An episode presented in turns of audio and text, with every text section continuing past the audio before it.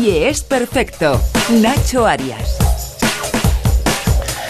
Es difícil expresar o explicar la sensación que se siente cuando ves algo que se escapa a la lógica. Y creo que para eso siempre utilizamos la misma palabra, mágico, magia. Pero ¿realmente existe la magia? Les puedo asegurar que después de haber visto a nuestro invitado en acción, llegas a pensar que sí. Y conseguir ese efecto en las personas que se sientan en un teatro o ante la televisión a ver un espectáculo de magia, les aseguro que es muy complicado. Que levante la mano el que nunca ha visto a un mago en acción y comienza a pensar cómo lo ha hecho, dónde está el truco. Bueno, nuestro invitado consigue que ni te lo preguntes, porque el efecto es que estés con la boca abierta durante todo el espectáculo. Ha llegado el momento de que la magia vuelva a los escenarios, de que abandone su etiqueta de entretenimiento de bar y se convierta en lo que siempre ha sido, un arte escénico, porque la magia puede ser un arte escénico. Además, tiene un elemento que la diferencia del resto, el asombro. Allá vamos. Pues con ese asombro me, me, he quedado después de ver al mago pop Antonio Díaz en acción. ¿Cómo estás, Antonio? Buenas encantado, tardes. Encantado, encantado de visitaros. Y gracias por venir.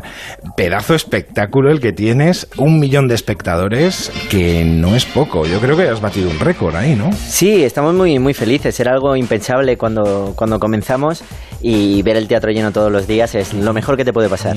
Bueno, hay una cosa que me ha llamado mucho la atención después de ver tu espectáculo, después de ver tu show. Consigues quitarte esa idea preconcebida de que un espectáculo de magia es aburrido. Para mí es fundamental que un espectáculo de magia no sea simplemente una sucesión de trucos, ¿no? La aportación que, que intento hacer al ilusionismo y que intentamos con, con mi equipo es que la magia sea un pretexto para, para entretener, divertir, asombrar uh -huh. y hacer soñar, ¿no? Queremos que el espectáculo sea un viaje de hora y media en el que, por supuesto, suceden cosas extraordinarias, pero que hay más cosas aparte de, de la magia.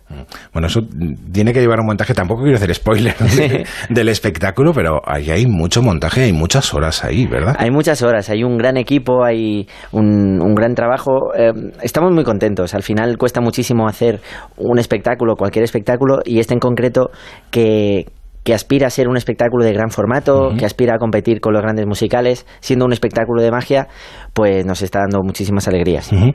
eh, me ha encantado el título de Nada es imposible y realmente consigues eso, que uno piense que nada es imposible, ¿no? Incluso volar. Claro, al final yo creo que la magia tiene eh, dos, dos, capacidades alucinantes. Una es teletransportarnos a la infancia, ¿no? A aquel momento donde teníamos preguntas para todo. Y por otro lado, recordarnos eso, que realmente nada es imposible. O cuanto menos, si crees que algo es imposible, lo va a ser seguro. Uh -huh. Más vale pensar que, que, todo es posible. Bueno, vuelvo a decir, no quiero hacer spoiler, pero también juegas mucho con esa idea, con algún trozo de alguna película y, y con una, un mensaje de fondo, ¿no? De decir que no debemos decir ciertas cosas y que debemos de pensar eso precisamente, que nada es imposible.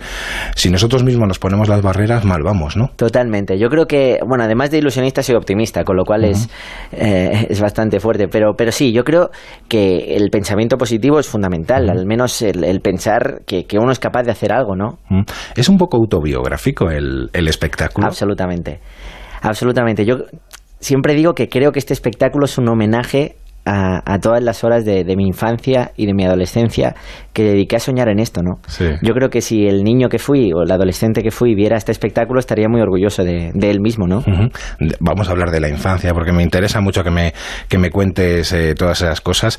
Es un sueño, me imagino, estar en la Gran Vía, en uno de los mejores teatros de la Gran Vía, con lleno absoluto todos los días que tienes función y con ese millón de espectadores que habéis superado, ¿no? Es un sueño, absolutamente. Además es algo que nunca había sucedido en, en, en el mundo de la magia. Nunca un uh -huh. espectáculo de magia había tenido tantos espectadores en, en, nuestro país, ni siquiera en Europa. Para nosotros es un, una gran alegría. Y sí que seguimos soñando. Me, me gustaría algún día que, que nuestro espectáculo eh, fuera un referente no solamente en, en, nuestro país, sino también fuera. Y, uh -huh. y para eso vamos a trabajar todo, bueno. todo lo posible. ¿Cómo comienza todo? ¿Cómo dices, yo quiero dedicarme a la magia? Yo creo que hay que ser muy friki para dedicarse a la magia. Al final me hicieron un juego de magia cuando era niño, cuando era adolescente, el típico de quitarte la moneda de la oreja, y me quedé en shock. Y, y ya empecé a ser un niño raro que buscaba libros de magia, que intentaba aprender a un arte que era muy difícil de aprender cuando yo era niño, porque uh -huh. ahora me voy a sentir mayor diciendo esto, pero no había YouTube cuando yo era niño. Entonces, aprender magia no era fácil. Era muy complicado. Tenías que tener algún conocido mago que, te pudiera enseñar o acceder a libros, ¿no? Que es como sobre todo aprendí. Comenzarías con el magia borrás, como totalmente, todo el mundo, ¿no? Totalmente, totalmente. ¿Lo conservas todavía? No, no lo conservo. Yo, yo era más de libros. Además, mis hermanos me regalaron un libro de magia para unos reyes, que era un libro como muy denso. Era un libro realmente ya para profesionales y comencé a aprender con, con eso, con libros de, de técnicas. Yo al principio no sabía hacer juegos de magia y sin embargo sabía hacer muchísimas técnicas muy complejas que aprendí más tarde para qué servían. ¿Qué te decían en casa cuando eras pequeño? Eh? Yo creo que, que pensaban que le había salido un niño raro. Yo no sé, yo por otro lado, mis padres lo llevaron con absoluta normalidad. Es alucinante porque nunca tuve ese momento con Chabelas como mamá quiero ser artista. Yo creo que ellos lo vieron desde niño, era natural, el niño no se ha salido raro, pero vamos a quererlo igual. Y, y, me dejaron, me dieron manga ancha para hacer lo que quisiera. Me llama la atención que eh, dices muchas veces un niño raro. ¿Por qué?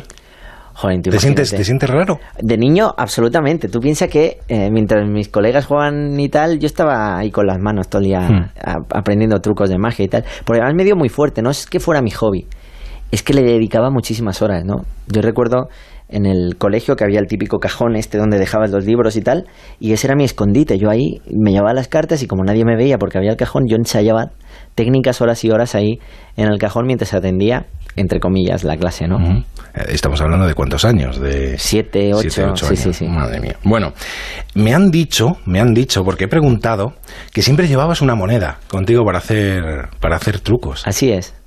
Sí, moneda porque, porque hubo un tiempo en que las cartas ya no me la dejaban llevar a clase. Cuando me pillaba el profesor con las cartas se enfadaba. Claro, entonces la moneda me era muy fácil de ocultar y si me pillaban decía, ¿qué moneda? ¿Qué moneda? Entonces era mucho más fácil. ¿Cuántos juegos de cartas has podido comprar en, toda tu vida? No lo sé, pero es una barbaridad, una barbaridad.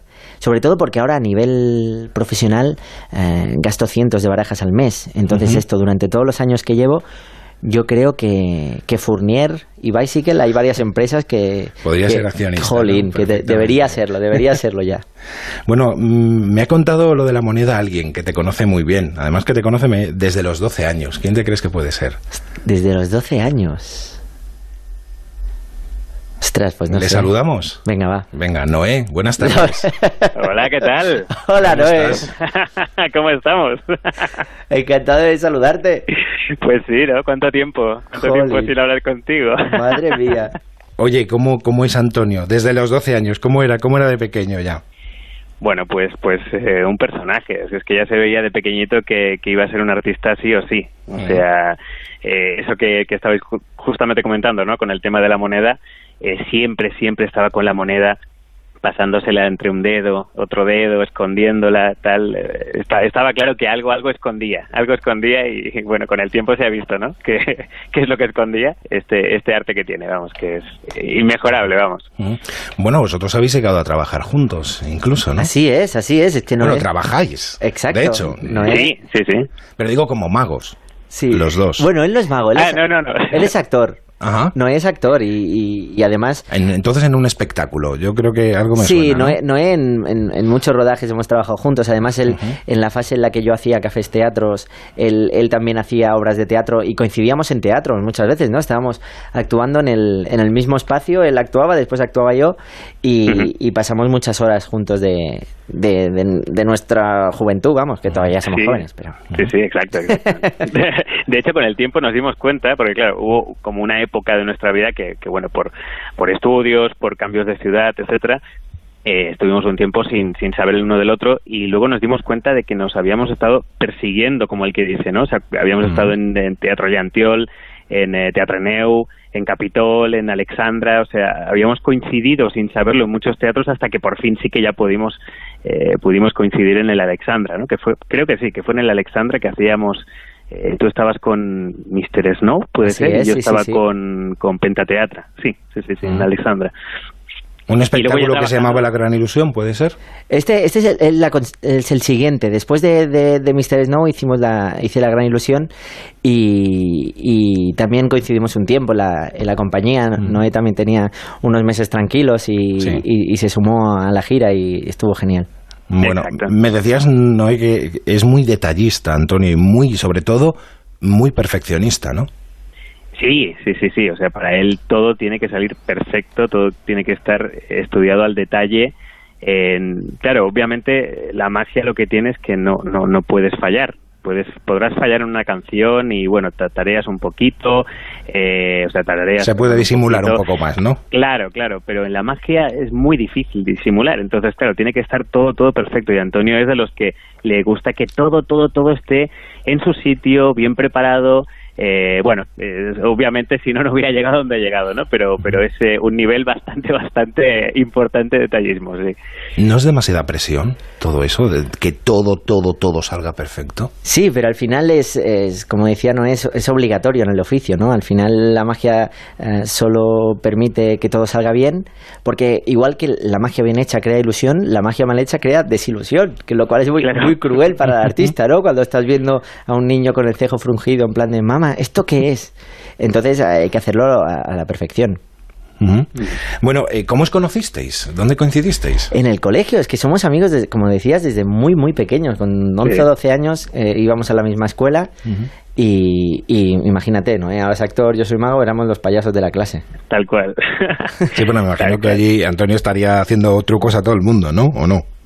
Sí, sí, sí, era eso. O sea, de, hecho recuerdo una vez que eso no tuvo no, tuvo nada que ver con la magia, pero recuerdo una vez que nos llevaron a, Radio Sabadell y, nos dijeron, bueno, ¿qué? ¿Alguien se anima a hacer alguna cosa? No sé, lo que sea. Entonces Antonio dijo, ah, pues yo sé tocar la guitarra y yo, ah, pues yo cantar.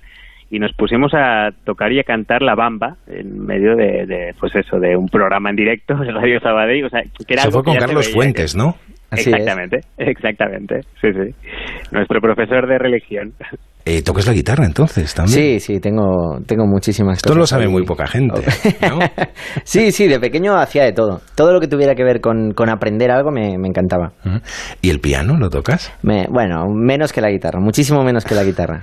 ya lo entenderán. Mi hermano, mi hermano Los que te vayan a ver lo, entenderán, lo entenderán. Bueno, eh, estáis trabajando juntos en este momento con proyectos con, con un programa de televisión que también está siendo un éxito, ¿no? Sí, además el programa nos permite viajar muchísimo y nos lo pasamos genial. Hace poco, hace unos meses, bueno, un poco más de un mes, estuvisteis en Rusia. Así es. Bueno, aprovechando, aprovechando los viajes, vamos, estamos todo el tiempo viajando y haciendo y haciendo cosas. Aparte, lo bueno es que intentamos, eh, obviamente, porque tenemos que, tener nuestra parte de, de trabajo, si no, obviamente no, nos daría tiempo a grabar los programas, pero aprovechamos también para hacer un poquito de turismo, para aprovechar un poquito la ciudad y conocer, ir a algún sitio a comer o lo que sea. O sea que, vamos, se podría decir que prácticamente es trabajo y ocio en, en uno.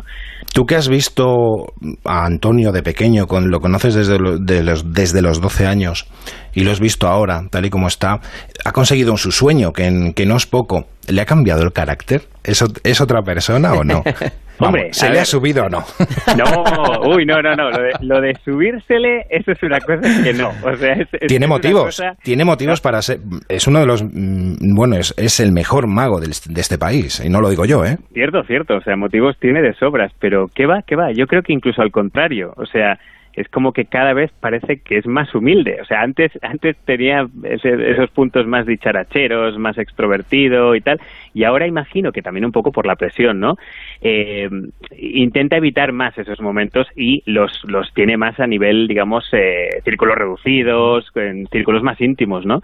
Pero no, no, no, que va, para nada, para nada. O sea, de hecho, yo sí lo digo, digo, pero Antonio, hombre, no sé, ya que ya que puedes, intenta intenta ser un poquito más, no sé, aprovechado la situación, pero al contrario, al contrario, o sea, para nada, para nada, no se le ha servido ni, ni, un poquito. Yo creo que, bueno, pues viendo toda, toda esta evolución y todo lo que ha conseguido, es momento para decir eso de nada es imposible, ¿no? Sí, sí, literal, literal, o sea, y él, y él es una muestra de que nada es imposible.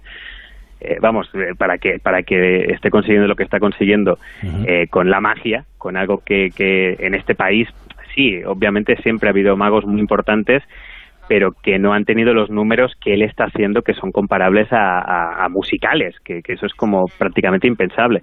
Sea que sí, sí, vamos, nada es imposible, está clarísimo. Muy bien. Pues Noé, no sé si quieres decirle algo. ¿Es la primera vez que habláis en la radio? sí, en, la radio sí. Eh, habíamos hablado ya en la tele también. siempre me lo ponen de sorpresa porque saben que me hace muchísima ilusión. Exacto. Pero sí, en la radio creo que sí. En la radio. Bueno, oye, ¿alguna manía confesable que se pueda decir o inconfesable? de, ¿De Antonio? Algún defecto tendrá, A digo ver. yo. ¿no? ¿Dónde está el No. botón de apagar la radio aquí? A ver, no, no, no, no, podría contar mil cosas, pero no, no, no, o sea, por ejemplo, un, un- una manía que tiene él, que, que vamos, tendrían que, que patrocinarles Coca-Cola cero, o sea, no conozco a nadie que beba tantas Coca-Colas cero eh, en el día, o sea, no sé, es como estamos cenando, comiendo lo que sea y no se ha acabado la primera, que está pidiendo la segunda y antes de acabar ya se ha bebido cuatro, o sea, es como, no sé, no sé dónde las mete además, porque es así tan pequeñito que... Bueno, porque es cero. Exacto. Exacto. Bueno, Noé, muchísimas gracias por haber estado con nosotros. Muchísimas Pero antes de irnos, me, me contaste también una cosa, que hay un grupo que le vuelve loco y que es este. When I find myself in times of trouble, Mother Mary comes to me, speaking words of wisdom, let it be. And in my hour of darkness, she is standing. Bueno, ¿de dónde te viene esta afición por los Beatles? Porque tú eres del 86, Así si es. no me equivoco. Hace muy poquitito que cumpliste, Sí, que sí, sí. cumpliste años. Julio. ¿Y dónde te viene esta afición de los Beatles? ¿Por tus padres? ¿Por Sí, yo alguien? creo que mis padres lo, lo ponían alguna vez en casa. Yo tenía un, un tío, ¿no? Un hermano de, de mi madre que era súper fan. Y yo desde la primera vez que los escuché, ya sabía que era, que era el grupo que más me gustaba. Em, Además tienen tanta variedad de música, de canciones. Son el grupo para mí más importante que ha habido. Mm, Vamos a escucharles. For though they may be parted, there is still a chance Pero bueno, además de los Beatles te gustarán otro tipo de música, porque la música de tu espectáculo está muy currada, eh, luego y muy seleccionada. Luego, luego hablaremos de, luego hablaremos de ella. Tengo más sorpresas. Oh, me encanta, me encanta. Tengo más sorpresas. Vamos a saludar a otra, a otra persona. eh, pero antes, espera, te voy a hacer otra pregunta. Te Vale. voy a hacer otra pregunta. Eh, ¿Cómo ves el mundo de la magia ahora en estos momentos aquí en nuestro país? Veo que tiene un, un gran futuro, ¿no? Tiene, por supuesto, un gran pasado, un, un- buen presente, pero un futuro arrollador. Creo que nos corresponde a los ilusionistas el, el llevar la magia a donde merece, ¿no? A ser un- uno de los artes más importantes de- de- del país, ¿por qué no? ¿Es más fácil ahora llegar a, a la magia que antes cuando empezaste, cuando empezaste tú? Quiero decir, hay más medios, Hmm. porque me han dicho que tú mm, te comprabas muchos VHS de Sí, magos sí, y sí. demás. Hoy pones internet y tienes absolutamente todo. Incluso puedes ver hasta cómo se hacen los, los trucos, que de eso te preguntaré, te preguntaré más tarde. Pero esa cantera que viene ahora, esos Hmm. niños que soñaban cuando tú eras pequeño, que están soñando ahora de 7, 8 años, ¿cómo lo tienen? ¿Más fácil o más difícil? Hmm. Yo creo que, que, que diferente, ni más fácil ni más difícil. Por un lado, es más fácil acceder a la información, pero por otro lado es más difícil ordenarla, ¿no? Hay tal, tal cantidad de información que el tener una, una gran formación es, es muy complicado, ¿no? Sucede un poco como con, con la música o la danza, ¿no? También a nivel musical puedes acceder a todas las partituras del mundo por internet, pero la destreza de tocarlas, de, de- de saber eh, dominar un instrumento requiere... Yo soy muy fan de, de- la figura del maestro, ¿no? De la figura del maestro y de la figura de la soledad, que creo que, que en cualquier arte es fundamental y ya no solo pasa por la repetición técnica, sino pasa por la reflexión, ¿no? Por la búsqueda de uno mismo, por la búsqueda de, de su estilo, de tu estilo. Al final creo que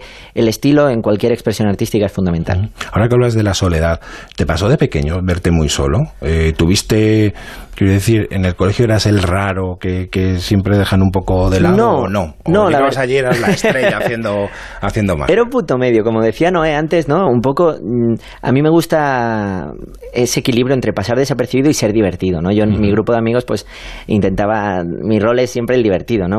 Que me gustan los juegos de ingenio, el- el- el juego, me gusta muchísimo. Bueno, pues vamos a saludar a otro mago, ¿te parece? Fantástico. Edgar, ¿cómo estás? Buenas tardes. Bu- buenas tardes. Hombre, pero no un mago, un, gran Ma- mago, un gran mago. Maki, ¿cómo estás? qué, qué ilusión. Primero de todo, una ilusión gigante es poco estar aquí. eh, Te estaba escuchando. Qué bien hablas. Qué bien hablas y cuánto sabes. Y nada, un pla- es que sabes lo que nos pasa con Antonio, que nos empezamos a reír mutuamente. No sabemos muy bien por qué. Y yo creo que es amor para tenerlo. Y bueno, y un placer enorme. eh, bueno, yo estoy súper. Él lo sabe que yo soy, soy su fan número uno. Estoy súper contento de su éxito porque aparte siempre presumo de amigo y, y yo que lo conozco hace muchos años, nadie le ha regalado nada, es un trabajador, un currante nato y nada, y yo disfruto como él de sus éxitos y, y fardo de amigo, que esto está muy bien, ¿no? También. muy bien. Oye, Antonio dice, me contabas que Antonio dice siempre que tuvo suerte, pero tú piensas que no, que no suerte, sino haber nada, trabajado nada, mucho, ¿no? nada, nada, nada. Yo tuve siempre la sensación con él y, y tengo una, una anécdota bonita que si queréis os cuento, Claro. de que, que iba a llegar muy lejos. Yo me acuerdo cuando los dos estábamos, en, siempre hemos ido coincidiendo en pequeños locales, sitios en Barcelona, que más o menos íbamos haciendo lo mismo. Y te, y te hablo de seis años atrás, no, no mucho más tiempo, ¿eh? Y cuando eh, él tenía grandes sueños, pero teníamos pocos medios, ¿no? Y me acuerdo de su técnico que estaba ahí dudando, bueno, pues la situación era complicada. Yo dije, quédate con él de verdad, créeme que va a llegar muy lejos. Y, y, y siempre he tenido como este ángel, una estrella, una aura ganadora, que todo lo que tocaba lo hacía bien, que lo ha hecho especial. Y yo no sé si es el mejor o no es el mejor mago del mundo, que seguramente está muy cerca de ello, pero lo que sí que es es muy, muy, muy diferente, ¿no? Y yo creo que es un buen camino, no sé si tratar de ser el mejor, pues sí, súper diferente. Y lo ves a él y te pasa una cosa angelical, que los magos, por ejemplo, vemos a otros magos y siempre tienes aquel análisis crítico, pues de, mm, que nunca te deja disfrutar del todo de los espectáculos. Y lo ves a él y al cabo de un minuto es que estás metido en su mundo totalmente y es una cosa realmente emocionante y como si fueras un niño más. La, el último espectáculo, no quiero enrollarme mucho, pero el último espectáculo que yo sabía totalmente lo que iba a ver porque le ayudamos un poquito y tal, y a mí me caían las lágrimas tres veces. Digo, hostia, pues es Antonio, es increíble. Entonces yo lo, lo admiro profundamente como artista, pero ahora que ha pasado los años también cada vez más como persona porque para mí es Antonio, no cambiado nada y mira que es difícil en las alturas que se mueve y para mí de verdad tenerlo como amigo es un placer increíble, increíble, de verdad. Joder, Edgar, te invito a cenar, tío, cuando quieras. Qué bien hablas, tío. Sabes que te quiero mucho, ¿no? Anda que yo, anda que yo. Habla bien de ti, pero sabes que me sale del corazón. Tengo muchas ganas de verte. Bueno, tú ya parece una conversación telefónica privada, ¿no? No sé si es el momento, pero sabes que tengo muchas ganas de verte y de comentarnos muchas cosas.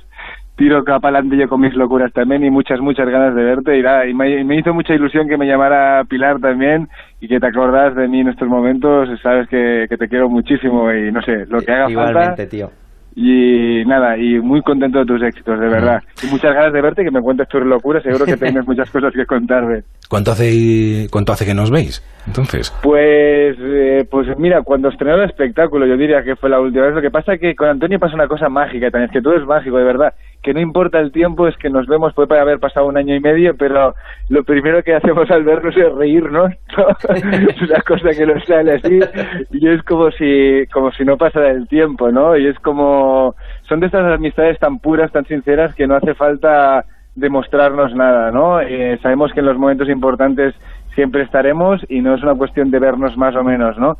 Pero bueno, contestándote a la pregunta, más o menos ahora hará, pues desde que estrenó el espectáculo, pues hará cuatro o cinco meses, pero no pasará mucho más porque me voy para Madrid para verlo, pero ya. bueno, el próximo 13 de septiembre es cuando se estrena ese espectáculo. Oye, me decías, Edgar, que él siempre tenía claro que iba a ser famoso y uno de los mejores magos. Ya desde, desde que le conoces, ¿no? Eh, yo lo tenía clarísimo, porque yo siempre pienso, y de verdad, ¿eh? no es porque esté delante que me da un poco de apuro, pero es que es un chico tocado con, con una varita, de verdad, es un chico especial, eh, siempre tiene una aura tan positiva a su alrededor, yo siempre alucinaba, es que era, eh, siempre todo le salía bien, ¿no? Es un tío exitoso, con su energía tan, tan limpia, ¿no?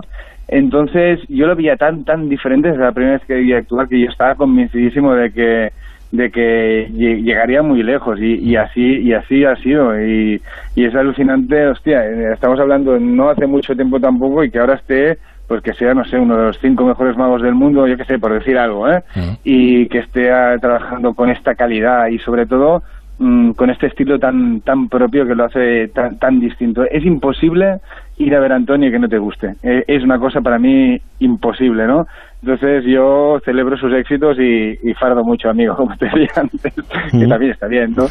Bueno, hace mucho montasteis un número juntos, teníais un Sí. número juntos que se llamaba Sí. Parodia de la Magia, donde os reíais un poco de los tics de los magos, ¿no? Sí, sí, el mundo de los del magos. mago convencional, vamos a de- Así decirlo es. así, ¿no? Además disfrutamos muchísimo ese número, ¿no? Porque joder, ahora parece esto tirarnos elogios continuos, pero Edgar es un, un mago alucinante y, y estar... Yo, yo nunca había trabajado mano a mano con, con nadie, ¿sabes? En el mundo de la magia es como muy personal, cada uno hace un poco su, su camino. Y Edgar y yo hicimos juntos un número que era muy loco, pero del que, vamos, estoy súper orgulloso. Es un número que, que guardo un recuerdo fantástico. Y era como un casting, realmente era un casting de magos frikis, iban desfilando. Y, y en este casting de, de magos frikis había un poco los clichés que en el mundo de la magia nos los conocemos muy bien, ¿no? Hostia, fue la realmente eh, que intervengo fue fue genial. Aparte cómo se dio todo, porque fíjate bien con concursos lo que decías, la magia es como algo muy personal y de repente parecimos ahí un número que iban a hacerlos 25, 27 personas, ni me acuerdo, ¿sabes? Sí, sí, sí. Y liamos una que, que, que fue y, y se juntaron como todos los astros y aquel aquellos 10 minutos por muchas cosas que pasaron y también fueron arrolladores y aparte están grabados, ¿no? Y es una cosa que fue como la comidilla de durante muchos, yo diría años, ¿no? De, de aquel número y todavía hay gente que me acuerda, hostia, la que liasteis aquella vez y no sé qué. Y fue una cosa muy, muy, muy, muy bonita y había unos gags divertidísimos. De repente parecía el McLaren también de dentro de una caja. Era una cosa loca, ¿no? Lo, lo- lo siguiente. Y aparte que lo ensayamos, claro, era tan loco como organizas tú en aquellos momentos 25 personas, lo ensayamos el día antes en la escalera del hotel, un hostal, que no cabíamos las personas, ¿sabes? ensayando ahí, que digo, esto no puede salir bien en la vida. y, y sí, salió, salió bien y bueno, fue, fue un exitazo, la verdad. Fue un momento, un momento muy bonito porque mm, aparte pasaron muchas cosas y, y un momento que, que nos unió mucho a mí y a Antonio, eh, bueno, él ya sabe de qué hablo, y fue muy bonito, la verdad. Bueno, una, otra cosa de las que me decías, no se pone nervioso. ¿Te pones nervioso? No, o sí. O se- la profesión va por dentro. Sí, he aprendido a gestionar los nervios. Yo me cuesta más gestionar la ilusión que los nervios. Fíjate, yo cuando estoy muy ilusionado en algo me pongo muy nervioso, porque estoy lo típico, ¿no? Cuando hay una noticia que te ilusiona mucho y tienes que conocer la noticia en pocos días, pues estoy unos días súper nervioso, que no duermo, que no como, tal. Y sin embargo, los nervios los gestiono mejor. También porque de hacer tantísimas funciones, ¿no? Durante tantos años, am, te das cuenta de que nada es tan grave, que, que al final lo que nos hace poner nerviosos es eh, visualizar el- la catástrofe, ¿no? Visualizar que todo va a salir mal. Pero cuando ya te ha salido todo mal, dices, ya, ya ha salido y no pasa nada. Lo que sí me imagino que ocurra, a mí me ocurre cada vez que se enciende ese pilotito rojo que tienes ahí delante, siempre un poco de, hay un poco de tensión, Desde ¿no? luego. Y me imagino que pasará lo mismo cuando, antes de salir al, al escenario. Sí. Me han dicho también que te pones, que te pones a moverte por todos los Ah, esto muchísimo. Además, me hace gracia que, que además lo estemos hablando con Edgar, porque Edgar también lo hace muchísimo, lo de moverse. Es la persona que más se mueve que, que yo he visto nunca. Edgar, cuando está con el teléfono y tal, anda hacia arriba, hacia abajo. Y sí, yo me, me muevo mucho antes de salir al escenario. Es como una manera de físicamente no sacar los nervios. Pues Edgar, ¿alguna cosa que le quieras decir a tu amigo? Nada, que lo amo con locura y que de verdad, bueno, no sé, son cosas muy personales, porque le quiero muchísimo y que nos los veremos muy, muy prontito. Y Antonio, eh, nada, te mando un abrazo tan sentido como tú ya sabes, ¿de acuerdo? Un abrazo enorme. Te quiero mucho, crack. Eh, un abrazo, Antonio, una- un, un placer. Hasta Gracias, luego. Edgar. Un abrazo. Hasta luego. Bueno, ¿cuántas ¡Qué fun- ilusión! me alegro, Hombre. me alegro. ¿Cuántas eh, funciones llevas? ¿Las tienes contadas? En mi vida. Ostras, pues mu- miles, muchos miles. Sé que ahora hago como unos 400 al año, más o menos. Hacemos una media de 1,1 Son más 1,2 días al día, sí, año. sí, porque hay muchos días que hacemos dos. Entonces hacemos unas 400, 400 al año desde los últimos 5 años. En 5 años hemos hecho unas 2.000. Mm. ¿Cada show es distinto? Siempre. A mí me fascina. Ah, mucha gente me dice, ostras, lo de hacer cuando estás tantos meses o tantos años con el mismo espectáculo, que además a mí me gusta ah, buscar mm, no la perfección que no existe, pero sí la excelencia, o sea, repetir los textos tal cual, buscando los matices, eh, la luz, la música, que todo sea eh, muy medido. Entonces, aunque sí que me gusta improvisar, me gusta que incluso la improvisación eh, tenga sus espacios. Aquí puedo improvisar y aquí, pero en el resto no. Entonces sí que puede parecer que se puede hacer repetitivo, ¿no? Porque lo hace muchísimas veces, pero siempre es distinto, como decías. El público es distinto, con lo cual todo es distinto. ¿Qué le pasa a, un- a una persona, ya no, ya no tan niño, ¿no? O más bien joven, porque tú eres muy joven? eh, ¿Qué le pasa cuando está soñando en su habitación de pequeño que quiere ser el mejor mago de uno de los mejores magos del mundo y pasas por la Gran Vía madrileña y ves tu, tu cartel y ves tu foto en, en un teatro?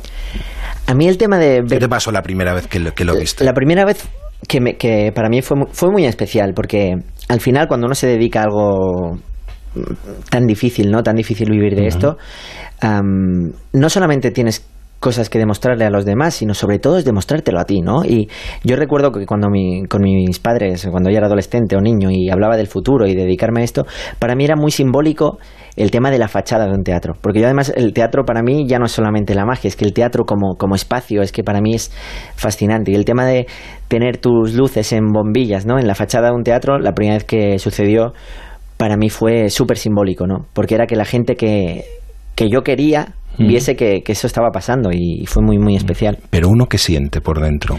Siente orgullo y No pensando en los demás, sino pensando en uno mismo. Siente orgullo, siente- mira atrás y dice, hemos peleado, pero mira, esto está aquí. Se ha conseguido. Y después, yo que siempre me gusta mucho mirar adelante, pienso, esto no puede quedar aquí, hay que seguir remando y e intentar que esto dure mucho tiempo y, y ir a teatros más importantes si puede ser. Vamos a mirar un poco hacia atrás porque todo tiene un recorrido. O sea, se llega aquí por algo, no llegas de la noche a la mañana, ¿no? ¿Cómo fueron los comienzos? Los comienzos son Porque ahora duros. es muy bonito Sí. llegar, que vengan gente famosa a verte al teatro, a hacerte fotos con todo el público, pero los comienzos no fueron así, ¿no? No, los comienzos. Sí que es cierto que donde no había mm, a lo mejor oportunidades o donde no había mm, facilidades, había muchísima ilusión. Porque los sueños eran tan bonitos, ¿no? Eh, Tenías tantas ganas de conseguirlo que cualquier noticia que fuera así de pequeña te hacía una ilusión increíble. Peleamos Entiendo mucho. que no has perdido esa ilusión. No, la verdad es que no, porque siento que estamos en el camino. Yo creo que la ilusión se irá transformando en otra cosa cuando notes que estás un poco cerca de la meta.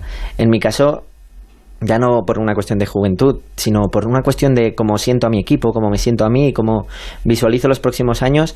eh, ojalá estemos ni en la mitad del camino, me encantaría. ¿Sigues en contacto con la gente del barrio, la que te vio crecer, la que te veía en, aquellos teatros de, de- de tu barrio, de, de tu ciudad? Mira, por, por mi día a día me es muy difícil el, el tener un contacto, pero, pero sí que cuando lo tengo, aunque sea de una manera esporádica, se convierte en muy, muy especial para mí y muy, eh, muy emocionante, ¿no? Cuando de repente alguien te cuenta una anécdota que tú no recordabas y te hace recordarla, ¿no? Y te acuerdas de ese día y eso es súper especial. Supongo que no estuviste solo en los comienzos. No. siempre hablas de tu equipo tan importante.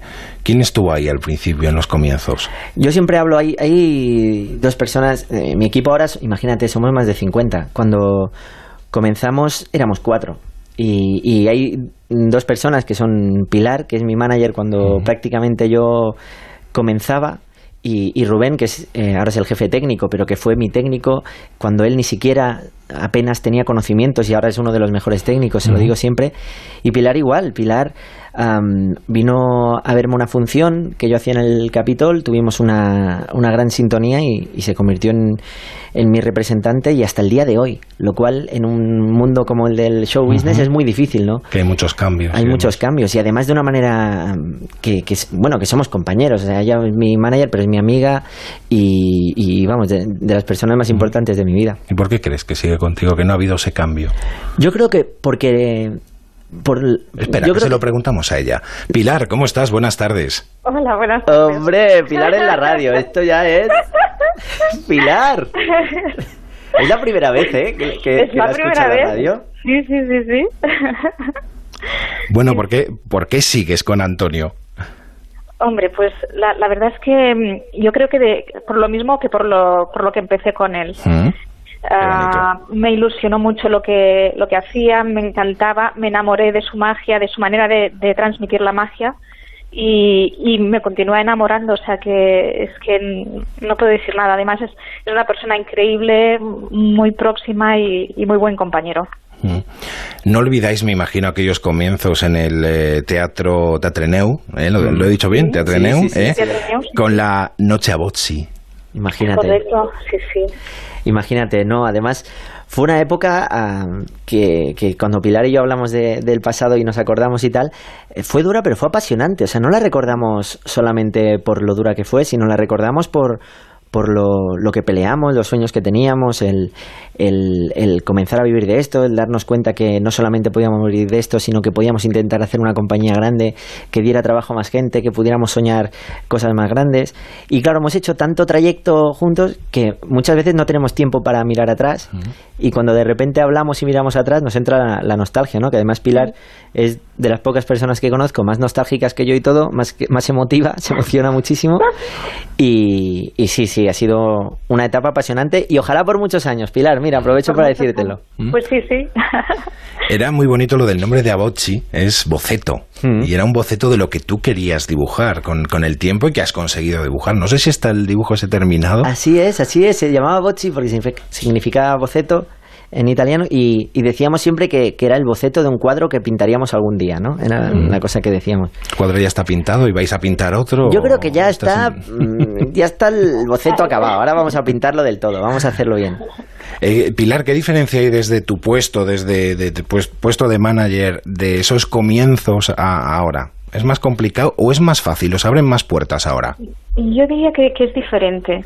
O sea, ante- antes era quizás más eh, mm, picar piedra, o sea, dar a conocerle, em, no sé, era más ir a buscar, ir a buscar el trabajo. Ahora pues nos llaman más, eh, claro, recibimos muchas peticiones, eh, es, es diferente, es diferente. Bueno, que decía Pilar que, los, eh, todos estos cambios, todo esto ha cambiado mucho a lo largo del tiempo. Me, me contabas un poco que ahora eh, se abren muchas puertas, pero sigue siendo difícil porque la magia no es un espectáculo a lo mejor tan vendible como puedan, como puedan ser otros, ¿no? Sí, pero bueno, yo creo que Antonio mm, ha hecho una trayectoria ah, muy muy ascendente, o sea, y, además en, en muy poco tiempo. Y, y tanto como en el teatro como en, televisión, ah, o sea, es muy conocido. O sea, se ha ganado el, el nombre y, el, y su posición y, y la verdad es que no, yo no lo veo tan difícil, ¿eh? Me decías que cuando le, cuando lo viste por primera vez eh, te dejó impresionada y creíste en él. Tú te dedicabas a otra cosa, no te dedicas, no eras manager, ¿no? Sí que tenía que ver un poco con, con el mundo del espectáculo, pero nada que ver, Sí. ¿no? Sí, sí, yo trabajaba en una empresa de distribución de espectáculos, pero más de, de calle, más de fiestas mayores. Y, y gracias a esta empresa, pues mm, conocí a Antonio, le fui a ver al, al Capitol mm, con la compañía Botsi y me enamoré del espectáculo que estaba allí, que, era Sueños, que era, que era increíble. Y bueno, pues a partir de ahí, pues empezamos a tener algo de, relación por un evento que, que surgió y que, y que les propusimos para hacer. Y, y bueno, pues, pues ahí empezó todo. Eh, me dice que ella, él no te llama manager, te llama mamager, ¿no? sí. ¿No? Sí, sí, sí, mamager. Claro, imagínate, tantos años mi, mi, mi relación con Pilar es a nivel personal, ya es que no... no Y aparte lleváis unos, os lleváis unos años de diferencia. Sí, muy ¿no? poquito, bueno, sí, que nos llevamos 10, no, 10, ¿no? Bueno, 13. 13, bueno, has visto, esto es- lo redondeamos, Pilar, redondeamos. No, la verdad es que, jolín, para mí trabajar con Pilar es un lujo, porque es eso, cuida, es un poco manager 360 grados, ¿no? Porque es de, de mi trabajo, pero de mi vida, es mi consejera cuando tengo cosas que me preocupan. am, es un poco una persona, vamos, importantísima en mi vida. Tú puedes tener muy buenas ideas, puedes ser muy bueno, pero si no te rodeas de un buen equipo, de nada sirve, ¿no? Imposible. Es más, yo creo que alguien que no sea muy bueno con un gran equipo puede hacer cosas muy grandes. Creo que el equipo es lo que marca la diferencia, sin duda. Bueno, y mm, actualmente, mm, después de ver toda, toda esa evolución, ¿cuál es el futuro? ¿Qué tenéis planteado de cara al futuro? Yo creo que tenemos varios desafíos, ¿no? Por un lado, consolidar esto fantástico que nos está pasando estos años, todos estos récords que, que estamos eh, disfrutando, pero que queremos llevar más lejos, y un poco la consolidación internacional, que estamos en una etapa apasionante, donde a nivel televisivo hemos llegado a muchos países y, y a nivel de- del espectáculo en directo, que yo creo que es un poco em, realmente lo fuerte, lo que el motor de nuestra compañía es el directo. Yo creo que lo que nos diferencia un poco es que tenemos un, un directo muy fuerte y tenemos el desafío de, de llegar al máximo número de gente posible y, y poder seguir haciendo espectáculos que de los que estar orgullosos. O sea que tienes que mm, ponerte a viajar, ¿no, Pilar? Sí, sí, sí. Estamos en ello, sí, sí. Bueno, un millón de espectadores durante cuatro años, la cifra eh, marea, la verdad, ¿eh? Es para estar muy contentos. Sí, además desde muchos años, imagínate todas las conversaciones, ¿no? Tantas horas que hacíamos incluso de carretera con Pilar y hablábamos del futuro, ¿no? Siempre soñábamos en grande y decíamos, imagínate que un año llegamos a hacer 80.000 espectadores. Se puede, se puede, tal. Y un millón, imagínate. Bueno. Estamos muy contentos. Eh, Pilar, ¿podemos confesar algo de... No sé si Antonio es muy puntual para sus cosas, pero cuando empieza el espectáculo, mm, creo. mejor que, lo cuente. Que lo cuente, él, mejor. ¿Qué mejor, pasa? Me echa bronca, me echa bronca porque soy el último de entrar al teatro. El último que lo hicieron una vez que ha entrado todo el Que ha público. entrado todo el público. Pero realmente no lo hago por, ¿Pero por por llegar tarde, lo hago por una... mm, No es una superstición, no soy supersticioso, pero, pero sí que me gusta. Me gusta el... Cuando todo el público está ya sentado en sitio tal, yo llego al teatro, me visto y salgo, ¿no? Esa cosa de que, que nadie del público me pueda ver por la calle, que nadie me pueda ver entrar al teatro.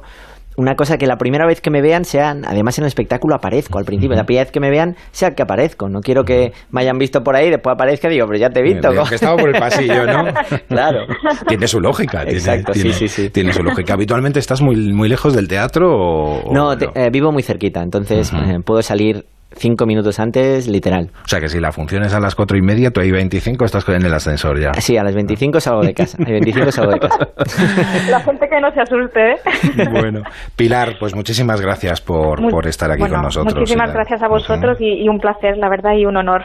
Mm. Un beso Compartir enorme. la- por primera vez, por primera vez. Sí, sí. Si esta sí que es la primera vez, ¿no? Vaya. Que ahí en, en la radio.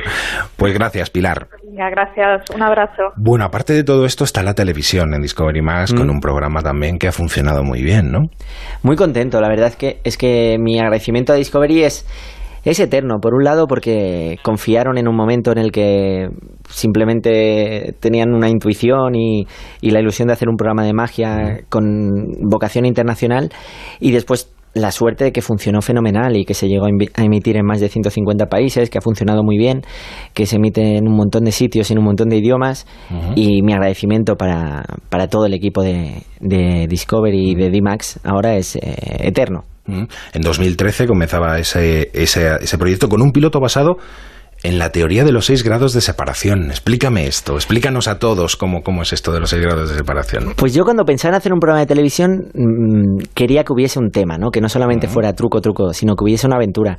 Y la teoría de los seis grados me parece mágica además, ¿no? Que es esa teoría que dice que puedes llegar a conocer a cualquier persona del mundo a través de no más de seis conocidos comunes. Es decir, que probablemente de, de ti a Obama, ¿no? A través de un conocido que conoce a otro, que conoce a otro, llegas a Obama en un máximo de seis personas. Es un- una cosa científica, que también romántica, evidentemente, y, y- y como mm, idea para comenzar un programa de, de- de magia me parecía muy guay. El llegar a sorprender a gente a priori inaccesible y a través de la teoría de los seis grados. Si tú me das un grado, te doy un juego de magia a cambio, ¿no? Era el cambio. Entonces iba subiendo hasta que llegaba a conocer a, a leyendas como Nick Mason o, o Stephen Hawking. Muy contento. Bueno, con Stephen Hawking eh, le hiciste un número que el hombre se quedó asombrado, ¿no? Imagínate, imagínate. Tristemente falleció hace unos Hace muy unos meses. poquito, sí, sí.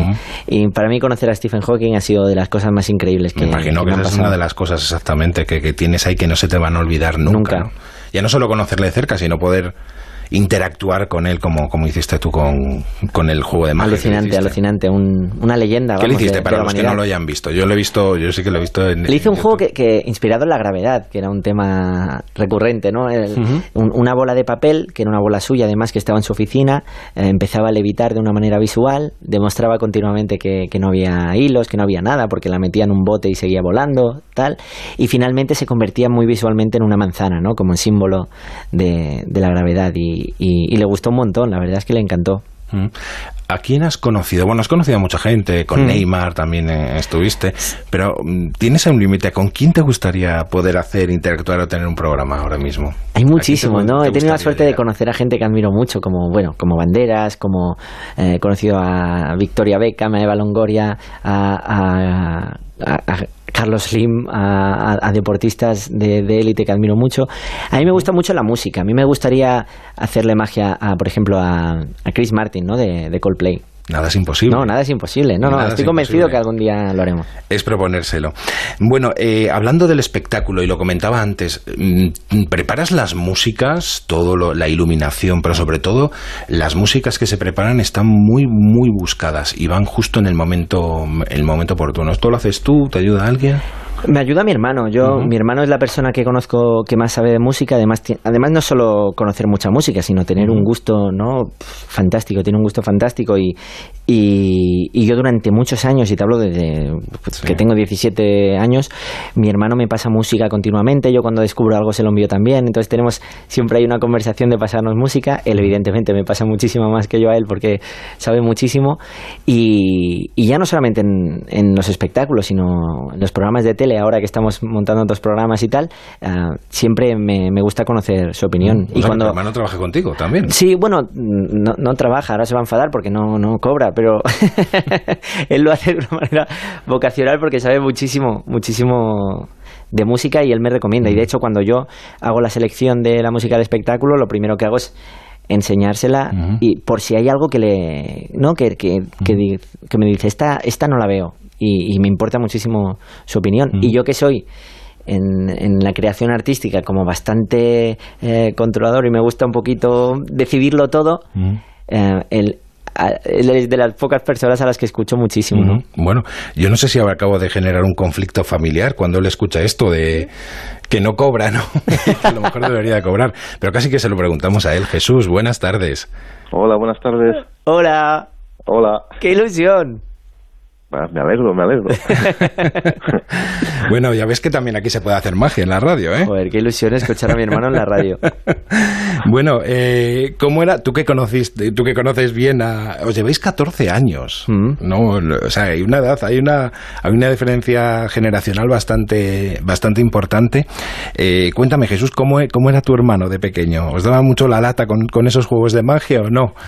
Bueno, la verdad es que daba un poco la lata con todo, porque era un niño obsesivo de si quería jugar al fútbol, era jugar al fútbol todo el día, si jugaba al ajedrez quería ser el mejor y tener más puntos que nadie, y con la magia también todo el día.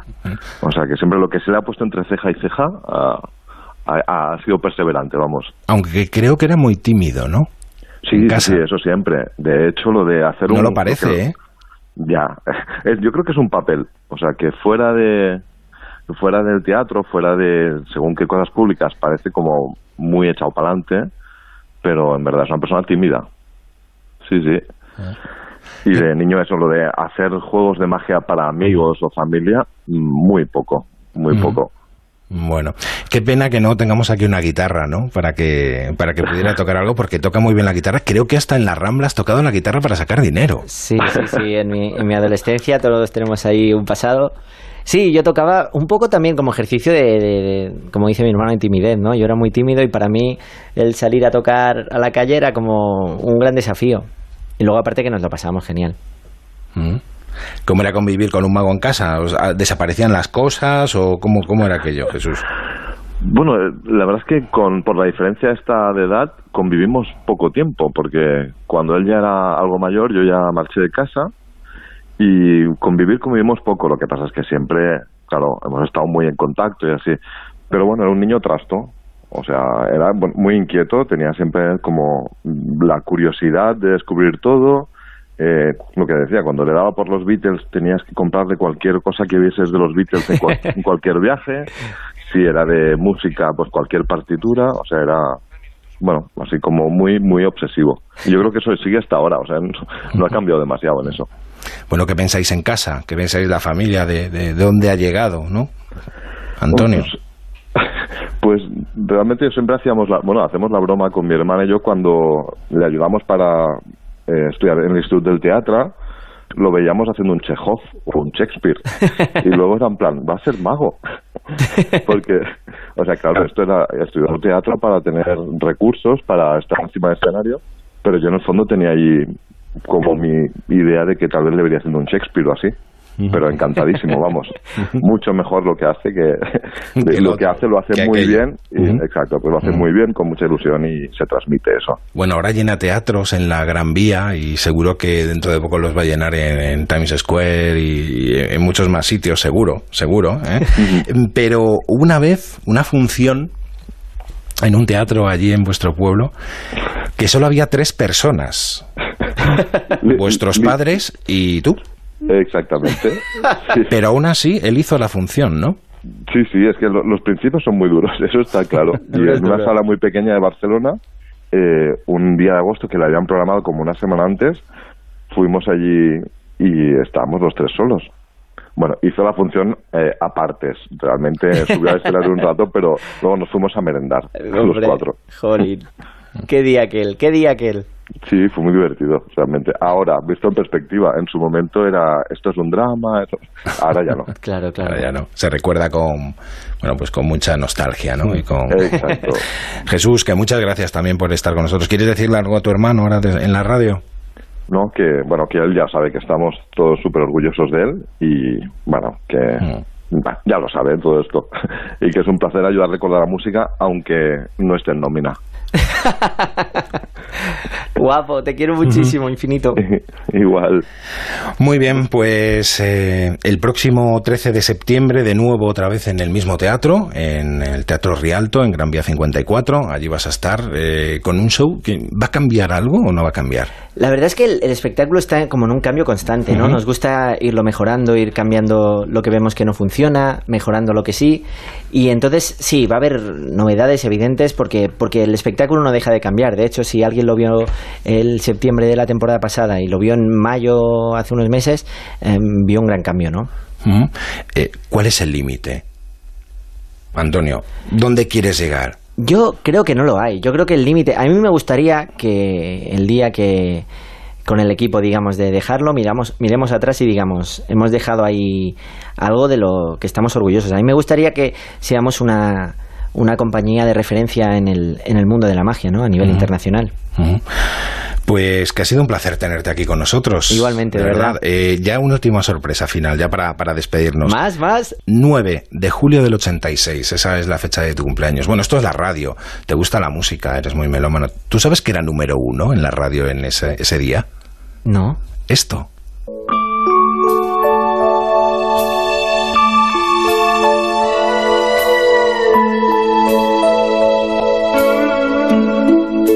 Es un poco pastelona, pero es Billy Ocean, Derby Sad Sons.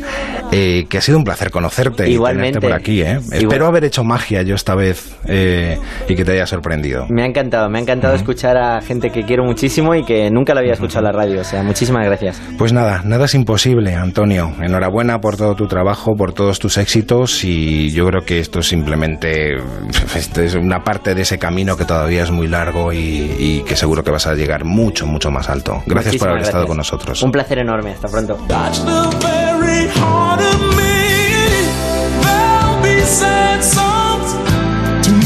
Cry. Love songs often do.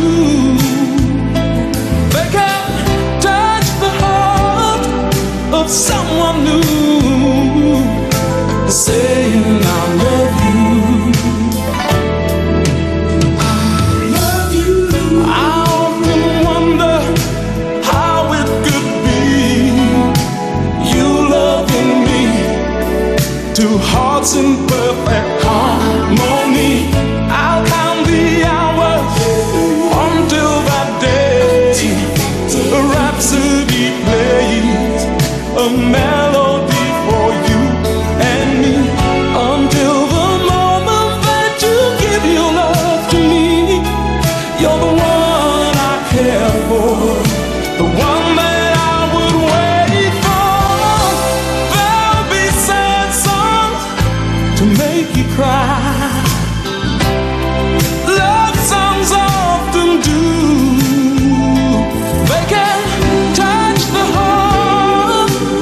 Someone new, saying